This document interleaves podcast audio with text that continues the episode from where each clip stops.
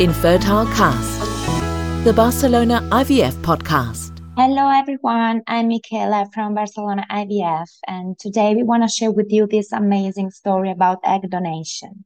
We have with us Sylvia and Sophie. Sylvia is Sophie's mom that undergo a treatment nine years ago, and since the beginning, she made aware her daughter about the way she's been conceived. So let's welcome them. Hi, Sylvia. Hi, Sophie. Thank you for having accepted my invitation to be part of this special podcast. So, Sylvia, tell us about your story before the treatment. What brought you to take a decision to undergo an assisted reproduction treatment?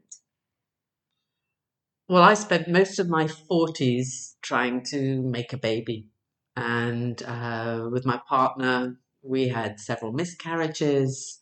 Um, we had been to, we then started to look at the possibility of egg donation, and we went first of all to South Africa, to where we had three failed attempts at ART with egg donation, and then I turned fifty, and I didn't feel it was any something I could do, and I was it was the saddest birthday I've ever had, my fiftieth birthday. Uh, but my partner was still very keen to have another go. And it was he who found BCN IVF. And so the summer uh, that I was 50, um, afterwards, he brought me here to Barcelona to meet the team at this clinic and uh, oh my gosh, I was so not wanting to go through it at Barcelona station. I had like a meltdown. I can't do the disappointment anymore. Uh, but something about the people that I met here convinced me to give it one more go. And that's how I got to this clinic. That's great. So you made the right decision, right? well, it, I was very lucky. yeah. Know, uh, it could have turned a different way. Great, Sylvia. Uh, tell us about the thoughts you had before the treatment. You had more worries or more hope? Well, every time you find you're pregnant or try for um, some help with conception, you are full of these the hope, the expectation. You see this bright future where there's a child in your life that you can help to nurture. Um, and there's but then every time it doesn't work there's terrible disappointment. So i suppose sitting in the waiting room here i had both in my heart of uh, the fear of disappointment and yet despite that the hope that maybe this one last roll of the dice would bring us a family. Um, I, I, I think you know, you know i tried not to let myself build my hopes too high because um, I didn't, I couldn't face more disappointment. Yeah, mm, it's totally understandable. So, and so, why did you choose Barcelona? Because of the age, right? Yes, this is, I think, one of the very few places that would still see me after the age of 15. And in fact, my uh, first attempt here um, with uh, two em- embryos implanted didn't work so uh, by that point, I'd passed being 51, and they allowed me to come back two or three months after my birthday to have the last two embryos that were still in the freezer. So they extended it by another couple of months. That's great. You've been double lucky. very, very lucky. So Barcelona gave you the hope to make your dream come true. How were the people during the process? Did you feel supported? It was marvelous. There was a woman here, um, Maria Redondo, who wel- welcomed us so warmly. She was the one who first made us both feel we were in a good place and in good hands. And then we met the team and uh, the doctor who uh, just she took one look at me and she said, "I have two matches for you." So she already could think of two donors who she thought would look like me, and um, I just I just felt very relaxed here. Um, mm-hmm. I already knew the ropes from having tried it in South Africa, but uh, one one of the things that were uh, I I think might have made it more successful here was the fact that they take fewer eggs from the donor, and maybe um, maybe that is more effective. Okay. But also, when you feel like you're in good hands and you're relaxed, maybe that also makes things more effective because you're less anxious. Yeah, I mean, being relaxed always help, you know. It's very psychological sometimes, you know, and it can have an impact for sure. So, when did you when did you decide to tell your daughter about the way she's been conceived? Did you ever have any doubts about telling her the truth? How did you approach her?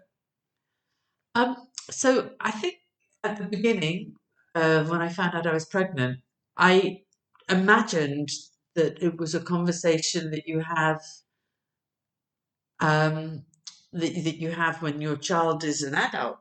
I didn't imagine really that you started much earlier than that.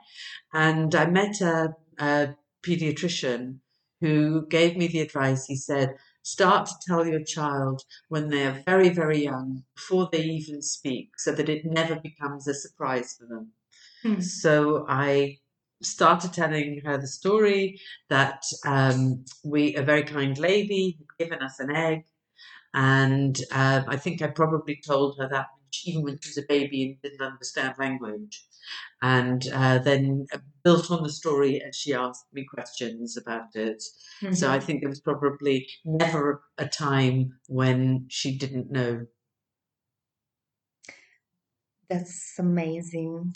So we all know that egg donation is anonymous here in Spain. How this has influenced your decision and what you told to Sophie? Maybe it made me um, less concerned. I suppose there is in the back of your mind that if your child finds out that there is effectively another mother around, that they might um, have less connection to you or less affection or something like that. Um, so um, if so, if there's the idea that the child could find the mother, you know, is there a nightmare scenario where your rebellious teenager turns around to you and says, uh, I hate you, I don't love you anymore, I'm going to find my real mother. Um, but the truth is um, that I feel very bonded to my to Sophie, and I actually don't have really any concerns. I hope that she's going to turn into that kind of dancing teenager Sure. who will reject me. So, um, so in fact, perhaps with this story comes the idea also of the importance of communication and connection between mothers and their children. That you know, you you should always stay in good communication with your child so that your child never turns around to you and says, I hate you, you're not my parent. Yeah, so I think transparency. I mean, she of course appreciated the transparency, and then mm, how natural it was for you to talk about this topic. You know, that was very important. So it did come up um, maybe a year ago. We were walking down the street, and Sophie said to me, So, Mum, um, I have another mother. Am I ever going to meet my other mother? And so that's when I explained to her the idea of the anonymity in Spain and how it's only because of this protection of anonymity that so many young women have come forward to offer their eggs for donation, and how in England, where we live, um, because they took away some years ago the anonymity, overnight the entire supply of eggs more or less dried up. So they had to find different ways to attract anybody to donate eggs, um, and uh, which is not a very, in my opinion, um, attractive thing that you are offered. People offer their eggs in order for to have the cost of their own IVF basically paid for by the person receiving their shared harvest. Mm. So um, the people who come forward to offer their eggs might not be the best egg donors anyway. Uh, whereas uh, in Spain, the motivation for the donors is very different. because they don't worry about um, a teenager coming and knocking at their door and saying, I'm your child. Yeah, that's very true. That's. And here the donation is very uh, deep in the culture of uh, of the country, you know. So it's very normal here. Donation in general. What do you know about what your mom told you regarding the way you were conceived? Well, my mom told me that a very kind um, woman gave some of her eggs so that a slightly older um, woman uh, couple could um, have a baby uh, with her. Yeah, good. And how did you feel about that? Well, I felt like it doesn't it doesn't really matter because it's fine if someone else can help you have a baby because like like they can help you in many ways like they can help you in like support like my mom's sisters did and they can help you like physically with eggs so every help is good. Is accepted. Yeah, right. Sophie's very wise. um, if you could tell this kind woman something, what would you tell her? I would tell her that um thank you so much because it it was a really good match and I'm very grateful to her. Oh, that's nice. And do you ever talk to your friends about this topic? Well, I mean, I would talk about it with them, but it's not really a topic which comes up. I mean, I would happily tell them, Mm-hmm. but no one really talks about that stuff. It's all about like whose birthday party you're going to next and stuff Sure. like that. Doesn't matter, right? Yeah. It's not a topic you you talk with your friends. And uh, what do you think about the clinic? Did you imagine it like this? I did. I I thought it was it's really really a magical place. I I absolutely all the people here are so kind and like my mum said they I bet they would give a very warm welcome. So did you feel like well welcomed here? Yeah, I felt really welcomed and like just like part of the family. Oh, that's sweet. And can you describe your emotions for being in the place where the magic has been done? I'm just imagining like I'm just like imagining all these rooms, uh, like which one did mum go in, how how different mum said it was, how amazingly magical it is, Yeah, it was very magical, I guess. and That's just all the amazing like like equipment. Great. Thank you, Sophie. I would like now to introduce you Sophie, Sylvia's daughter. She's a very sweet girl. She's nine years old and she's very aware about the magic that has been done in the lab. Let's ask her some questions to understand more about her perspective.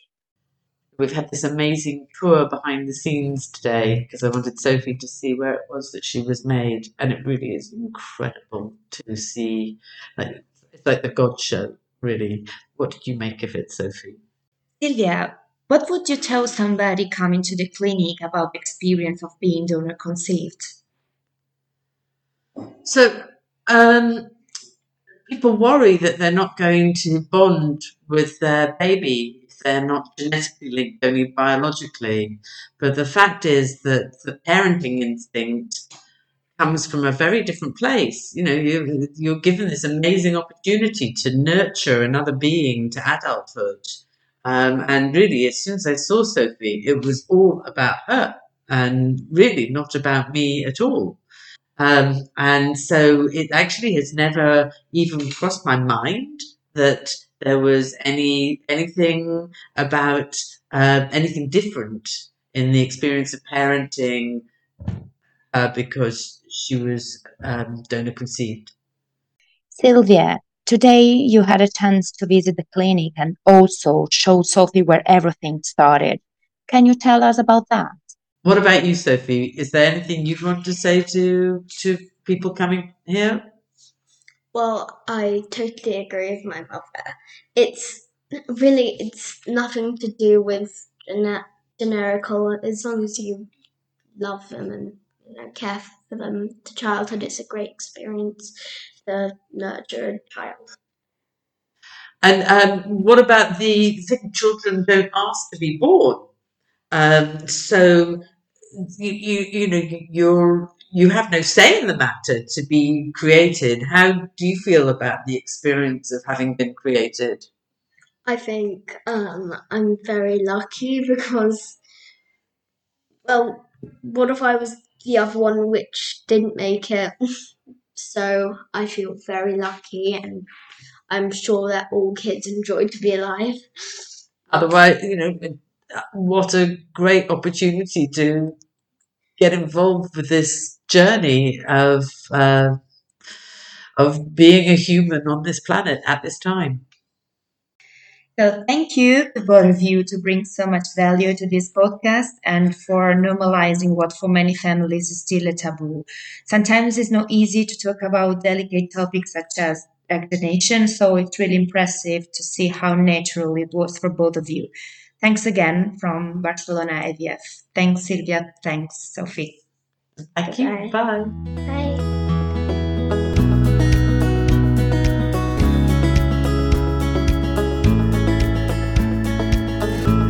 Infertile Cast, the Barcelona IVF podcast.